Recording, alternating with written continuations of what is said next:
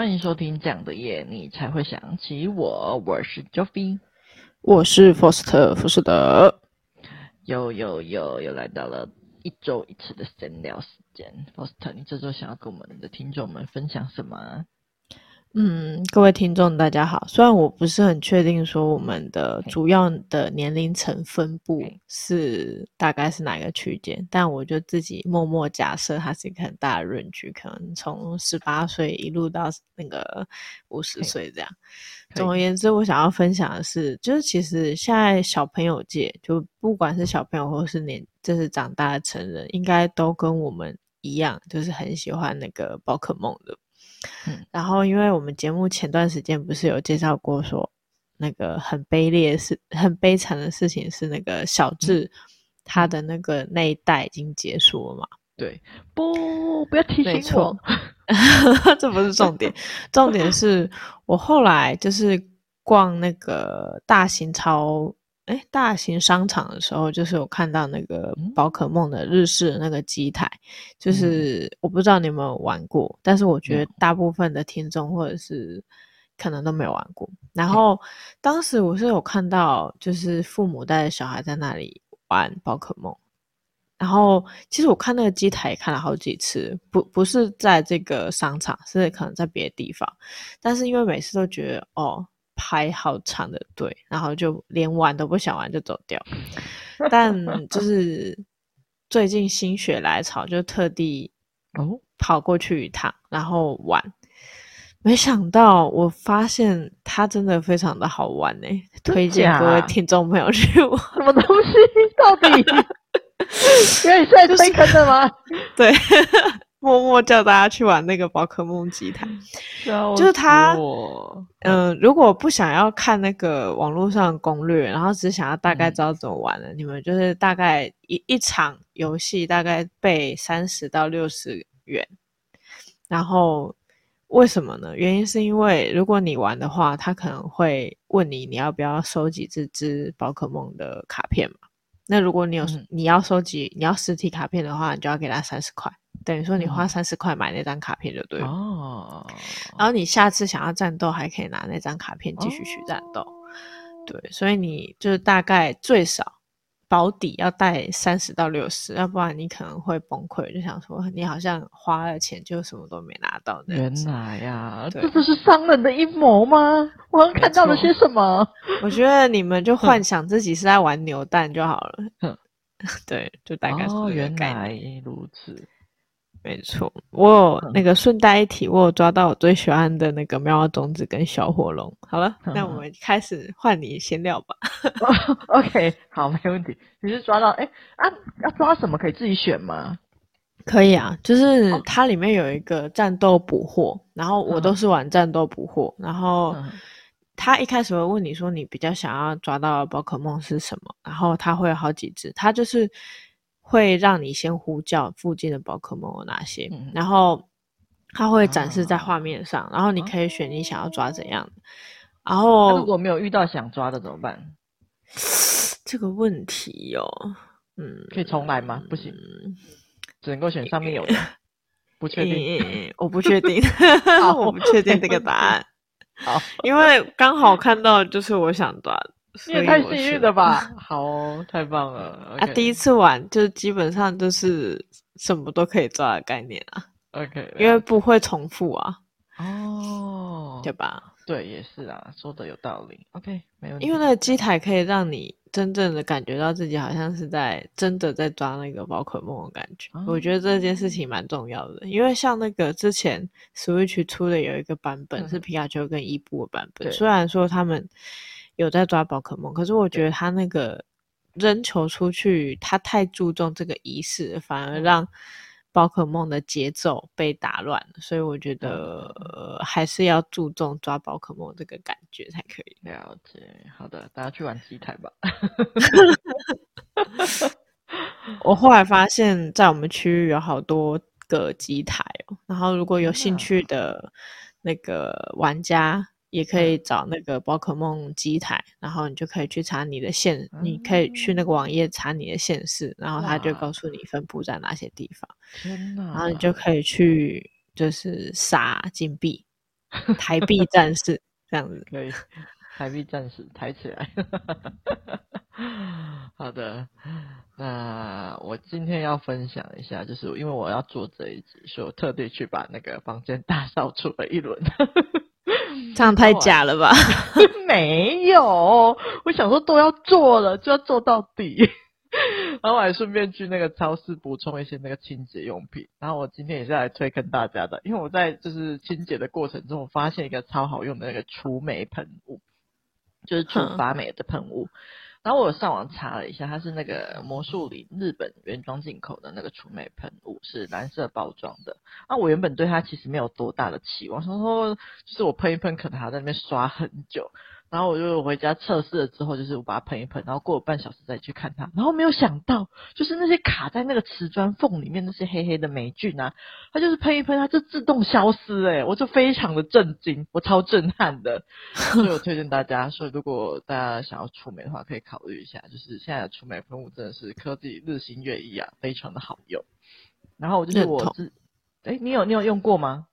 因为我觉得现在很多清洁剂是。很便宜，然后又很有效率的。嗯，然后我之前是有，我不是用除霉喷雾啦，我是用那个浴室的清洁，它有一罐是叫湿间什么，就是深蓝色罐，然后是日本制的。我觉得用那个清马桶或者是卫浴设备非常的简单就可以弄起来，但是你要记得不要去卖场买，你要在那个虾皮或者是对对对网络上，因为它对便宜超多的。了解，没错，那个那个，等一下下线之后推给我 看是哪一款，我觉得我也需要。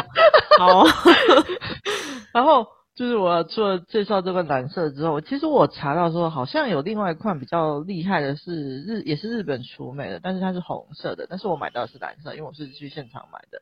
那如果有我们听众们有用过红色版本的话，也欢迎跟我们分享。那我这次的分享结束，怎么听起来很像是一集就是叫观众赶快去买东西跟玩游戏的一集？有，我感受到了，前面而已，前面而已，后面就不是了。好的，好的，好的，那就让我们来进入主题吧。Yeah. 今天的主题呢，是我们来聊聊囤积症。那每个人家里多多少少都会有一些舍不得丢的东西呀、啊，或是喜欢的收藏。那要到什么地步才会被称为囤积症呢？今天我们就要带大家来了解一下囤积症背后的心理究竟是什么。那首先，先让我们来介绍一下囤积症是什么。囤积症其实是强迫症的其中一种，医学界已经在二零一三年的时候将囤积症列为精神疾病。那囤积症它的特点就是买很多东西，但都不丢掉，或是丢很少。那要怎么分辨是囤积或是收藏呢？囤积者跟那个收藏者最大的差别是有没有对这些他们收集的东西有没有对生活的舒适度造成妨碍？例如你买的东西有没有好好保存啊，好好陈列出来？那你买东西的时候是不是有目的性，还是你只是盲目的购买呢？囤积者有超过八成没有办法停止去。那个阻止自己去买东西，其中有七成五七成五的患者会不停的买，然后买的时候不会管自己的钱够不够啊，或是家里有没有地方摆。那美国史密斯学院的心理系教授兰迪弗罗斯特，他称这个行为叫做购物疗法，透过买东西让自己消除那种负面的情绪，然后借此获得心理的满足感。因为购物的时候会刺激我们的大脑分泌那个多巴胺，让我们感到愉悦。但没有办法维持太久，所以才会需要依靠就是不停的购物来消除自身的焦虑不舒服的感觉。那除了这种购物狂型的囤积者，还有另外一种是叫做拾荒型的囤积者，他们倾向就是捡个不停，就是像是看到免费的报纸啊、传单、小赠品，就是会忍不住的去多拿几份。啊，看到空瓶、空盒，甚至就是还可以使用的废弃物，都会想办法搬回家里。他们会过量的去收集一些外人认为是没有办法，就是不用的物品，然后导致家里堆积如山，然后令自己就是寸步寸步难行啊，但是又不愿意把它们丢掉。OK，那介绍完囤积者的状态，接下来让我们来聊聊囤积者的心理，就是导致这些囤积症患者的囤积的原因，其实有蛮多种的。那这边我有帮大家重整了几种可能性。第一种可能是因为就是过去的一些创伤导致的，那第二种是可能是性格中有一些完美主义会来影响你有囤积的这这种状况。就是每当你想要丢东西的时候，就会想到说未来这个东西可能会用到啊，就会想要完全把这些东西给保留下来，不想要错过它们这样子。那第三种呢，是你对物品有过度的情感依附，就是看着你每一样囤积物品的时候，都会让囤积者联想到过去的种种回忆啊，导致他们不愿意丢掉这些东西。那第四种，第四种是囤积症者会觉得说没有办法承受丢掉东西会造成的损失，虽然说在旁人看起来可能不知道到底会损失了什么，可是他们就是觉得有损失这样子。那第五种呢，是有些患者呢会把这些就是问，呃，就是会把这些。囤积的物品就是带入了自己。那第六种就是也有可能是他们有一些情绪问题呀、或是脑部退化造成的。那每一个囤积症者呢，都有自己的状况，详细还是要请那个专业的心理医生进行判断，才能够确定造成的原因到底是什么哦。OK。好，那讲到这边乐乐的，相信大家多少都对囤积症有一点点的了解。那接下来让我们来做一下囤积症的小测试。OK，那我们我列出了六点，那看看大家有没有符合呢？第一点呢是你会不会囤积大多数人会丢掉的就是东西呢？第二点，诶，Foster 你会吗？不会。哦，我们要回答是不是？哎，对，我想说回答一下好了。好，那第二点，有没有因为拥有太多物品而导致家中的空间不足？应该拥有太多物件，嗯，对，应该还好。家中的空间还够放吗？可以吧？哦，好，没问题。OK，那第三点是会不会渴望购买物品或者索取一些免费的宣传品呢？不会。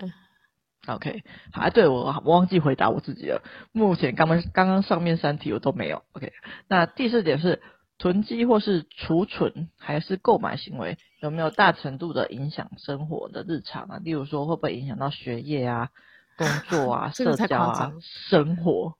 不会吧？不会。OK，没问题，我也不会。那第五点有没有因为囤积大量物件而带来了精神困扰呢？没有。OK，我也没有。那第六点，囤积东西时会不会考虑它的价格跟实用性呢？还是想买就买？呃，看呃呃嗯，实用。OK OK，好。那如果你不会考虑遇到它的实用性，代表说你有一点囤积的状况咯。那如果六项上面有超过三项符合，代表你有囤积的情形呢，最好向专业人士求助。OK，好。那介绍完囤积症，接下来我们来聊一聊。First，你身边有没有认识一些有囤积症状况的人呢？我觉得有轻微的，反正我觉得好像也没有到太严重。就、哦、是我自己的手足，我觉得他有一点，就是可能他会觉得有一些东西是可以用很久的，然后他就会一次买很大量。嗯、但我可能会觉得说，除非是，嗯，你可以。在它物价以内，然后在它的那个使用期限以内，你可以买一定的定量，嗯、但是他可能就会不管它有没有过期，他觉得那个不是吃的就可以过期，我会 就不是吃的就不会过期，是不是？他可能是这样觉得。哦，好哦，大概是这样。好，其他囤积症可能是我觉得嗯比较。要走路走得到的邻居那边，我觉得我有看过那种，哦、可是他我觉得比较算是拾荒老人的那种囤积症，哦、但他不是真。的拾荒老人，哦、他就是在家门口收集一大堆那种回收物，哦、然后收集到其他邻居都会拿给他的程度，哦，然。后他才会，我不知道他是自己的货车还是怎样，反正他最后就会把。它全部一起拿去回收就对了。哦，oh. 然后在疫情的那时候，他还特地在他家门前写说，因为疫情，所以他现在不收了。哦哦哦！天哪，大家好热心呐！对啊，我就觉得，嗯，这应该也算囤积症的一种吧？嗯、那你呢？有你有遇到什么囤积症的周遭状况？是不是？对，其实会想要做这一集，就是因为我觉得我家人也有一点囤积症的情况，像是我爷爷奶奶他们就有轻微囤积食物的习惯，就是吃不完的东西，就是会非常舍不得丢掉，哦、就是一只鱼可能会吃个一个礼拜之类的。哇！如果没有人在旁边帮忙他们的话，我觉得他们就会吃到坏掉为止。嗯、但但是比较唯一比较好的一点就是至少坏掉就是会丢掉，至少他们不会吃坏掉的东西。嗯哦、对，那我我就是有发现，这其实是因为他们小时候很穷所养成的这种过度节俭的习惯，就是纵使现在生活可能过得比较好了，还是会有这种过度节省的情况。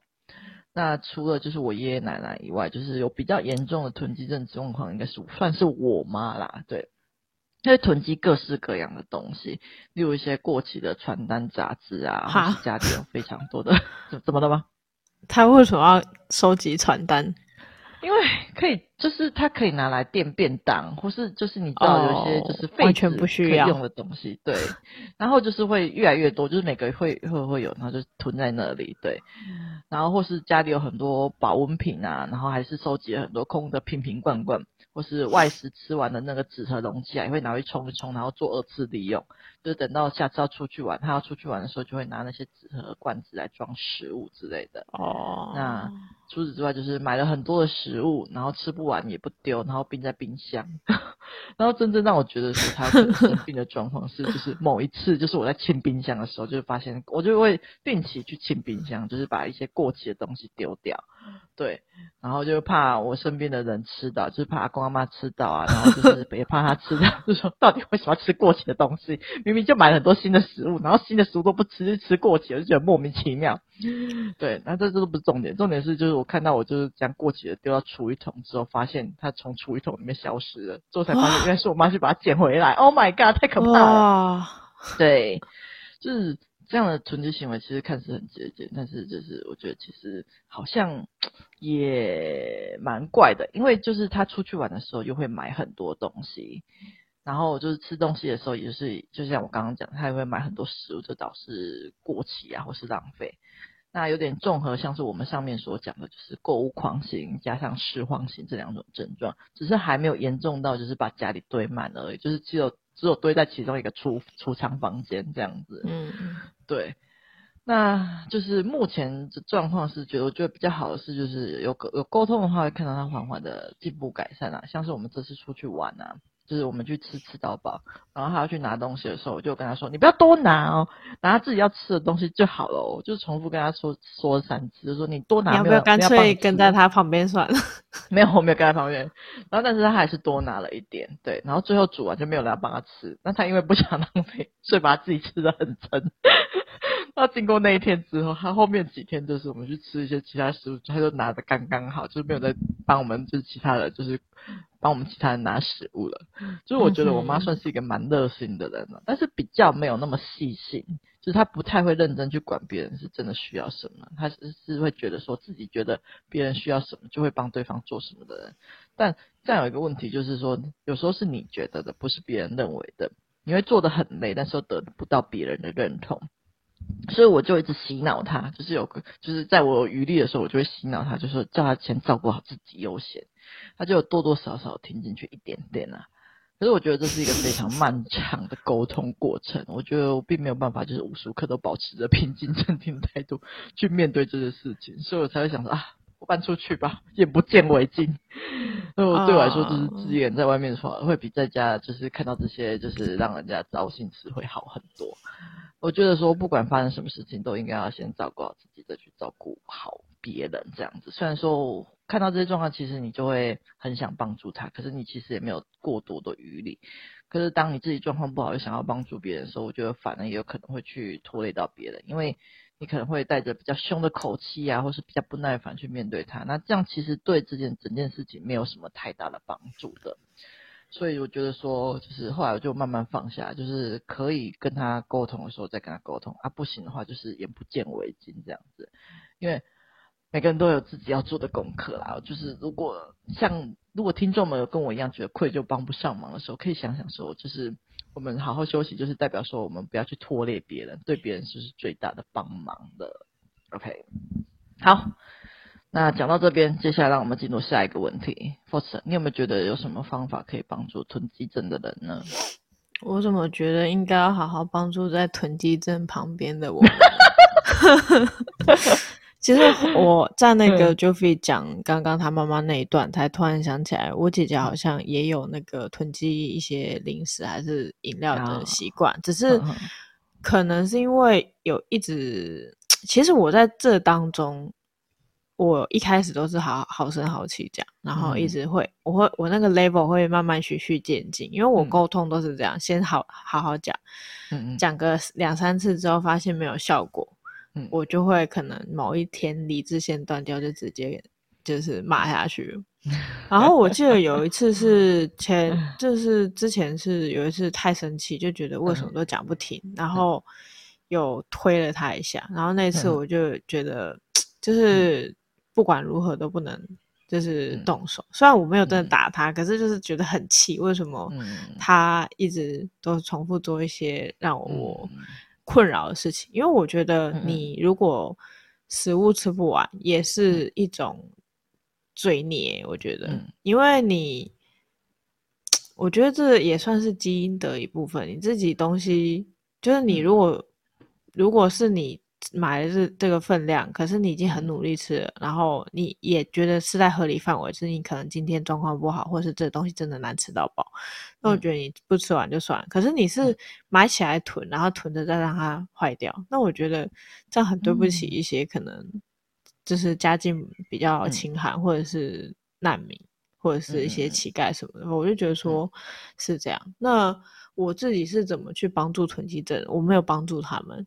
但是我是有想办法把他们可能，譬如说我姐姐有囤积一些食物的习惯，我可能就是会，因为我自己有参加那个，也，呃，慈善慈善团体，我刚差点把那个团体讲出来，因为我不想要就是推荐任何一个团体，我觉得你只要找到自己。觉得是善意的团体，嗯、然后你也发现他们里面的人都想要让这个社会变得更好，那你就可以去加入。嗯、我不会特别去推荐你说你一定要加入 A 团体、嗯、B 团体或 C 团体。嗯、那我当初是有把一些就是零食饮料分给一些就是慈善团体要帮助的小朋友们，就是、嗯、或者是如果因为那他们小朋友们会聚在一起的时间也。不多，那可能分了这一次，然后可能就还得要想办法。嗯、那我后来想到的办法是，嗯，还有那个。你可以其实用心找找得到，就是某些地方是会有流浪汉的，嗯、那你也可以拿去分发给他们。哦、我流浪汉的部分是有把我家里多余的食物分过去，嗯、也有特意去买，然后去分给他们的，嗯、都有。但是就是说，我觉得你们如果觉得家里的食物真的吃不完，然后你觉得是新鲜要新鲜的哦，不要就是对，不要是不要坏掉了，然后才要分给人家。对要是好的，不要过期的，嗯、然后。嗯可以分装，然后分把东西分出去。不管你是分给同事，还是就是需要帮助的朋友，嗯、或者是就是小朋友也可以。就是我是觉得，如果是食物方面的话是这样。那像是因为我之前家里有搬家的部分，然后我也有一次又又再把我一些不需要的东西再送给这些慈善团体的家庭。就这次就不是限定小朋友，嗯、可能是一些，就是我以前拿的赠品的那个防热手套啊，嗯、或者是围裙啊，还是就是一些里里扣扣，嗯、但是就是真的是实质上用得到。然后，但是因为它东西都没坏，嗯、所以我又舍不得丢。然后那时候就可以给这些人，那他们家庭，嗯、因为这是家庭用用品，他们一定用得到。嗯、那我觉得这会是更好的。那嗯。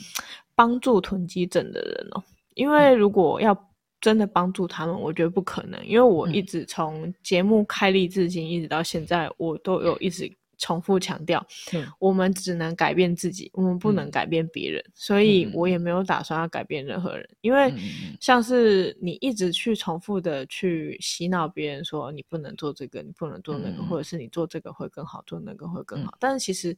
那都是你的中心思想，不是他的。你你能够帮助他的都有限，因为除非他他自己体认到这件事情是不好的，否则他永远都是那个样子。因为他这个人没有变，你要他这个人的想法改变，否则你做再多都没有用。那像是我刚刚说的，去分发给需要的人，或者是分发给那些可能会用到的人，或许。是一个办法，但它终究只是治标的方法，而不是治本的方法。嗯、治本的方法，我必须告诉你，就是除非那个人他有发生一件很大的事情，嗯、就是影响到他的认知，否则他永远不可能改变。嗯、因为我觉得我以前读书上的一句话是让我永远不可能忘记，就是。嗯这这句话就是我一直重复强调跟观众讲，嗯、就是我们永远能改变的只有自己，嗯、不是别人。那你呢？你有什么方法可以帮助这些囤积症的人吗？OK，其实我跟 Faust 的想法其实蛮像的，就是有人可能会会不会每次我们的每一集节目最后都是？这个开头 不会啦，不会啦，还是有一些不一样的地方的。那我听听我的想法先，OK。那我觉得说，有人可能会觉得说，帮他们打扫干净就好了。但是我认为，就是就像 Faust 这样讲，这是一个治标不治本的办法。就是最大原因，其实还是在于囤积症的的内心。如果不是他真心想要改变，不管你帮他打扫几次，他都还是会继续去囤积，因为他一直以来就是靠着囤积物品来消除他内心的那些焦虑、匮乏，那各种不舒服的情绪。所以我觉得第一步，可能你要先去了解他的他们的焦虑来源是在哪边，然后帮助他们去面对这些焦虑，学会跟负面情绪相处，才是根本的解决办法。那最推荐的当然还是去看心理医生啊，让医生用专业的陪伴来帮助这些就是有囤积症者去了解他们自己到底是发生了什么事情，因为很严重的囤积症者，他其实已经是被认定为这是一个心理疾病了，对对，所以看医生是，就是最好的办法。那因为会也会推荐看医生，是因为就是我们的教育环境几乎不会教我们要怎么去跟自己相处，情绪来了又该怎么办？那心理医生他就是有他的专业可以告诉我们，可以去怎么面对情绪、面对痛苦、面对焦虑。那我们学会可以如何跟自己的感觉共处，这样子。那除此之外，如果你真的还想要再多做一点什么的话，我觉得其实可以试着给予这些囤积症者一些温暖的关心。当他们又拿了些什么东西回来的时候，就是可以试着跟他们聊聊天啊，问问他们还好吗？最近有没有什么不开心的事情可以跟我们聊聊？就是说出来可能会让舒让自己舒服一点。当然，他们也可能会说没有。